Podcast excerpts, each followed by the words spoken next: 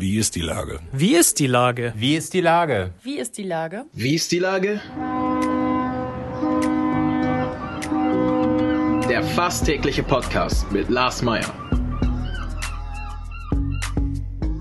Wie ist die Lage? Unser fast täglicher Podcast als Kooperation mit der Mopo und der Gute-Leute-Fabrik spürt tagesaktuellen Fragen nach. Macher, Musikerinnen, Models, Mütter und Politiker, genauso wie Schwestern, Schweißer, Freiberufler oder Helfer, kommen knapp 15 Minuten zu Wort. Die Auswahl ist rein subjektiv, aber immer spannend und überraschend. Mein Name ist Lars Meyer und ich rufe fast täglich gute Leute an. Unser Partner, der das diese Woche möglich macht, ist Meierlikör. Guter Schluck zugunsten von Mensch Hamburg. Jetzt auch in der Sofa-Edition. Herzlichen Dank. Heute befrage ich die Moderatorin und Buchautorin Petra Neftel. Ahoi Petra. Moin, Lars. Liebe Petra, Wünschen ist was für Feen, wie ich mein Leben im Angriff nehmen musste und wie du das auch schaffst. Wie bekommt man denn nun sein Leben in den Griff und warum sollte man das überhaupt tun? Sehr gute Frage, Lars. Ja, warum sollte man das tun? Also das sollte man äh, vor allem dann tun, wenn man das Gefühl hat, es läuft aus dem Ruder, würde ich sagen. Äh, das war bei mir der Fall. Ähm, ich habe das Buch geschrieben in einer Phase oder im, im Abklingen einer Phase, die echt äh, äh, bescheiden war. Ähm, die war äh, geprägt von Scheidung, äh, geschäftlichem Volldesaster, äh, gesundheitlichen äh, Schwierigkeiten. Und da ging es mir einfach nicht gut. Und deshalb habe ich einfach das Gefühl gehabt, wenn ich es jetzt nicht in den Griff kriege, dann wird es immer düsterer. Und ähm, wenn man so ein Gefühl hat, dann äh, sollte man dem nachgehen. Und nur dann sollte man leb sein Leben in den Griff kriegen. Wenn man, wie du ähm, gerade erzählst, so viele schlimme Sachen erlebt, dann geht man ja eigentlich damit in Deckung, bespricht das im Freundeskreis, aber du machst ein Buch draus, um quasi die Öffentlichkeit daran teilhaben zu lassen. Ist das Buch jetzt noch Teil einer Art Therapie? Nee, ähm, also ich bin ja äh, tatsächlich, wie du es eben äh, liebevollerweise eingeleitet hast, ähm, klar Moderatorin ähm, und jetzt auch Autorin. Ähm, ich bin aber auch schon seit 150 Jahren Coach ähm, und begleite. Du bist ja schon 170, das muss man dazu sagen. Das ist eine sehr junge eine- Stimme. ja. Geistig hingegen ist es auch nicht mehr so ähm, agil bei mir. Nein, ähm, und, und äh, in, insofern begleite ich ja auch Menschen, die, äh, die unter anderem sich in irgendwelchen Ecken aufgehängt haben und da gerade nicht so klarkommen und nicht so rauskommen. Und deshalb war das schon für mich auch äh, Ansporn zu sagen, ähm, auch wenn man immer äh, äh, nach einer Stunde Maske äh, super aussieht und, äh, und äh, strahlend lächelt, äh, ist dahinter äh, passiert genauso viel Mist äh, wie bei allen anderen. Und das war meine Methode, da rauszukommen. Und ich beschreibe eben meinen Weg und den Weg von zwei anderen Frauen, die in äh, auch äh, anderen Ecken äh, jeweils äh, hängen geblieben waren. Und, und äh, ich wollte einfach ähm, ein bisschen Anleitung geben für Menschen, die, ähm, die das vielleicht für sich brauchen. Jetzt ist das Buch gerade vor ein paar Tagen oder Wochen rausgekommen, äh, wo die Gesellschaft sich in einer Riesenkrise äh, befindet. Ähm, ist das Zufall? Also sprich, hast du quasi im März gesagt, so jetzt muss ein Buch her? Es wäre schön, wenn ich so strategisch wäre. Nee, äh, habe ich nicht. Ähm, ich habe das Buch geschrieben vor äh, jetzt fast zwei Jahren, also anderthalb Jahren. Ähm, ich habe es auch super schnell geschrieben. Äh, das musste einfach raus, das floss so. Äh, und dann war das ein langer Prozess, erstmal äh, für mich, äh, da, mich damit zu trauen, wirklich dann auch einen Verlag anzusprechen, dann mh, die ganzen Verhandlungen, bla bla bla. Das dauert eben alles dann. Ähm, und dann äh, sollte das Buch eigentlich im Frühjahr rauskommen und dann war äh, Corona und zwar so richtig frisch. Und dann haben wir gesagt, okay, es reist im Moment niemand, äh, die Buchläden sind dicht ähm, und wir verschieben das auf Herbst. Und ähm, deshalb ist es tatsächlich jetzt rausgekommen. Und es passt natürlich, äh, genau wie du sagst, als Krisenbuch passt es ähm, jetzt auch ganz gut. Was sind sagen. denn so drei Kernthesen aus dem Buch? Jeder soll natürlich die Seiten selber durchwühlen und seine eigenen Lösungen finden, Ja. möglicherweise, aber gib mal so einen kleinen Anriss. Also der, der Anriss ist, ähm, oder die, die, äh, die Methode ist ähm, tatsächlich äh, aus dem äh, Halbbewussten, aus dem ich äh, setze mein schlechtes Gefühl, äh, aber gerne noch einen Moment auf die stille Treppe und versuche irgendwie äh, äh, irgendein Lied in Moll zu pfeifen und dran vorbeizugucken, erstmal ins Bewusstsein zu kommen. Also tatsächlich äh, sich hinzusetzen, es gibt immer so Reflexionsfragen, sich hinzusetzen und, und sich die m, Felder, die nicht stimmen, äh, anzugucken, ähm, zu reflektieren und dann da reinzugehen, ähm, Lösungen zu entwickeln und nicht sofort loszumarschieren, sondern diese Lösungen zu überprüfen. Ähm, ich zum Beispiel habe äh, am Anfang als ich äh, dann endlich wach geworden bin und dachte, okay, ich muss jetzt was verändern, habe ich erstmal bin ich in eine Richtung gelaufen, die so völlig falsch war, dass ich meine Situation noch viel schlechter gemacht habe, als sie vorher schon war. Alkohol was? und Drogen oder in welche Richtung bist du gegangen? nee, äh, ich habe mich zum Marathon angemeldet, habe äh, auf Kampfmodus gestellt und habe versucht, äh, einfach alles niederzumähen, was äh, mir im Weg war. Und das war, äh, passte weder zu meinem Wesen noch äh, war es äh, der richtige Lösungsansatz. Also Marathon war es dann nicht. Marathon dann war es doch Sofa war, und Schokolade. Es, war dann Alkohol und Drogen. Ja. Nein, das war die richtige Lösung. Nein, aber also es gibt tatsächlich verschiedene Steps, die dieses Buch beschreibt, ähm, die helfen, um A, ähm, sich vollumfänglich damit auseinanderzusetzen, in welcher Situation bin ich eigentlich, B, Lösungswege zu finden, C, sie zu überprüfen und D, dann in die Handlung zu kommen. Das ist letztlich äh, das, was wir, was wir äh, schaffen müssen, um uns äh, am Ende des Tages, und es klingt jetzt so groß, aber um uns am Ende zu befreien ne? aus, aus dem, was auch immer uns hält.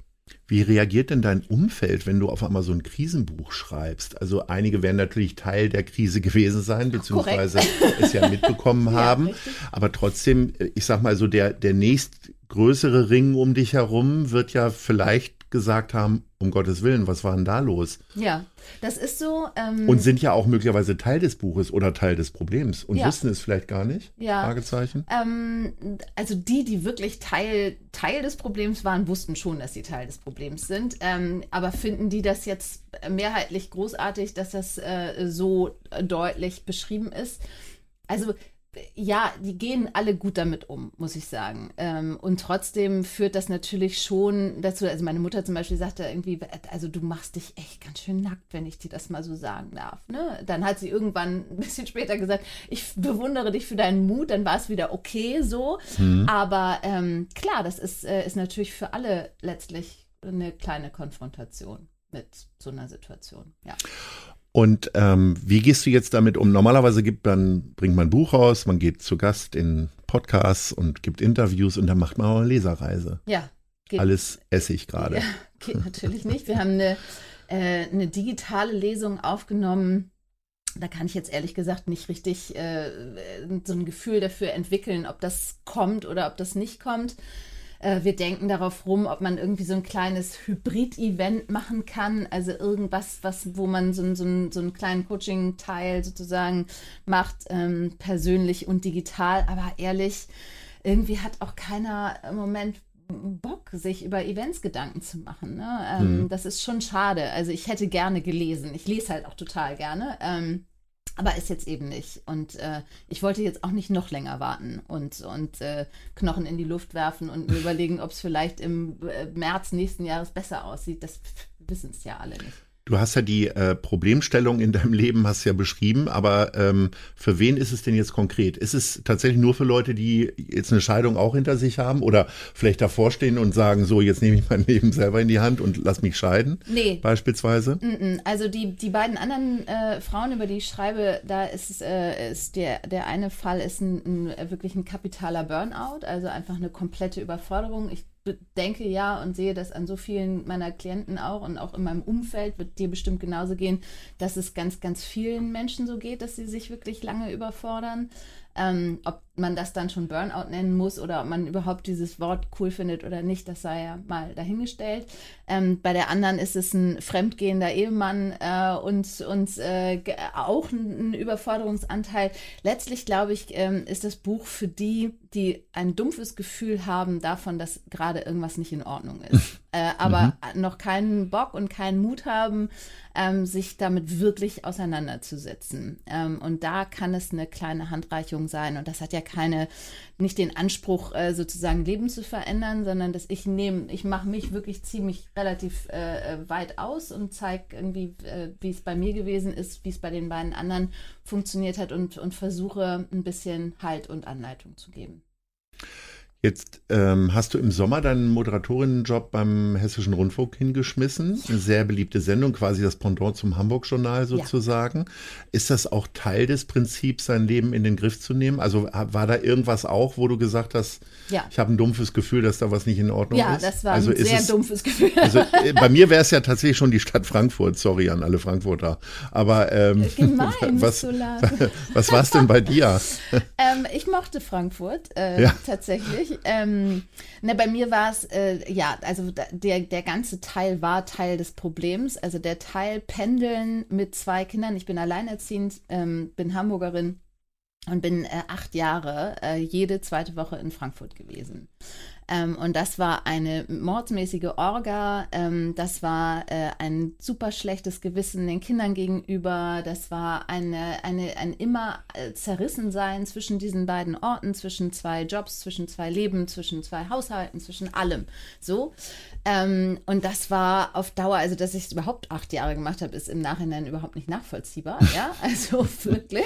Aber ähm, ich habe halt immer gedacht, das ist meine Stabilität und ich brauche das als, als, äh, als feste Einnahmequelle und, und das ist öffentlich-rechtliches Fernsehen, da passiert mir nichts und so. Ähm, und habe äh, hab äh, da mich da selber tatsächlich irgendwie habe mir diese Geschichte lange erzählt und das hat eben einfach gedauert, bis ich ähm, dahin gekommen bin zu sagen, nein, ich der Rest funktioniert super. Ich äh, traue mich jetzt mal diesen Fernsehteil loszulassen und probiere es äh, wirklich in den ähm, Beratungspraxen, die ich habe und ähm, es funktioniert toi toi toi mhm. in Corona echt abgefahren gut, muss ich sagen. Bis Acht Jahre, alle zwei Wochen, das ja. sind irgendwie, das ist ganz schön viel, das sind so 200 Wochen wahrscheinlich. Ja, oh äh, du könntest ein Bahnbuch schreiben, oder? Ja, Bahn, Lufthansa, äh, ja, könnte ich auch. Äh. Ja, Lufthansa hast du es ja nur in den ersten Jahren gemacht, als man natürlich, das auch so machen genau, konnte. natürlich, ja, ja selbstverständlich. Mhm. Ähm, ja, ich könnte auch ein Bahnbuch schreiben, aber das wäre ein wahnsinnig langweiliges Buch, glaube ich. Hast du keine Eskapade? Wirklich? Ich lerne immer so interessante Leute kennen im Zug. Ja, also. ich, doch, ich lerne auch, äh, manchmal lerne ich durch, durchaus auch äh, interessante Leute kennen, aber bei mir ist Bahnfahren auch oft, äh, okay, ich schlafe endlich mal oder ähm, ich äh, arbeite. Also ich kann super in der Bahn arbeiten. Das kann ich kann weder schlafen noch arbeiten. Ja, guck mal. Ich Tatsächlich. Kann, ich kann super Aber deswegen lerne ich dann Leute kennen. vielleicht sollte ich mal, ich sollte es so machen wie du. Ja, ja, ja. vielleicht. Ja, ja, vielleicht. Auf jeden Fall. Sag mal, ähm, wir haben ja die gesellschaftliche Krise schon angesprochen. Ähm, jetzt bist du ja wieder dauerhaft in Hamburg. Wie siehst du denn, wie die Leute hier so mit der ganzen Sache umgehen? Also es gibt auf der einen Seite die Eskapaden in der Schanze, äh, Stichwort Katze und noch viele andere Läden. Ähm, auf der anderen Seite äh, trägt jeder Zweite irgendwie gefühlt den Mundschutz irgendwie quer im Gesicht. Stimmt. Ähm, wie sieht's denn aus mit der Disziplin der Leute? Wie kriegt man, hast du da irgendeine Idee, wie man die Leute dazu bringt? Ja, also ich, ich sehe das tatsächlich genauso kritisch, wie du es gerade anklingen lässt. Ähm, und ich bin, äh, und da muss ich mal ganz kurz ganz ernst werden, ich bin äh, tatsächlich das erste Mal, und das war in, in Welle 1 sozusagen nicht so, ich bin das erste Mal wirklich persönlich betroffen, weil meine Mutter seit vier Tagen einen positiven, äh, eine positive Diagnose hat, also Corona hat, ähm, mit fast 82 nicht witzig also echt nicht witzig. Äh, und ich, äh, komischerweise, oder es ist ja, letztlich ist es ja immer so, bis man wirklich persönlich betroffen ist, hat das irgendeine Metaebene, wo man, glaube ich, schwer rankommt und wo man irgendwie zwar so ein Gefühl davon hat, ja, wir sollten alle äh, und es wäre wichtig eigentlich, aber solange es wirklich nicht, nicht richtig was mit mir selbst zu tun hat, ist das eben weit weg, ja. Und da ist, ist, ist auch der eigene Impuls oftmals, glaube ich, nicht stark genug. Deshalb passieren solche Sachen, wie äh, von dir eben besprochen, ja. Äh, äh Stichwort Bahnfahren. Äh, ich weiß nicht, warum man permanent wieder ähm, Bahnkunden äh, äh, daran erinnern muss, dass sie bitte diesen, diesen scheiß Mund-Nasenschutz aufsetzen sollen. Es macht doch gar keinen Sinn. Es, wir wissen es doch eigentlich alle. Und trotzdem siehst du, nach 15 Minuten die ersten, die sich das irgendwie bis unter die Nase ziehen und nach 20 Minuten die, die es am Kinn tragen und nach mhm. einer Stunde äh, hat kaum noch jemand eine Maske auf. So, also, also verstehen kann ich es nicht. Wer wirklich glaubt, dass es tatsächlich nicht schlimmer als ein Schnupfen ist, dem empfehle ich hier in der ZDF-Mediathek die Sendung von letzter Woche. Markus Lanz, äh, ich glaube, es war die Donnerstagssendung, ähm, da war ein Medienjournalist vom Tagesspiegel, der äh, relativ früh schon im März an Corona erkrankt ist. Und es war wirklich ein unfassbar interessantes, tiefgehendes Interview.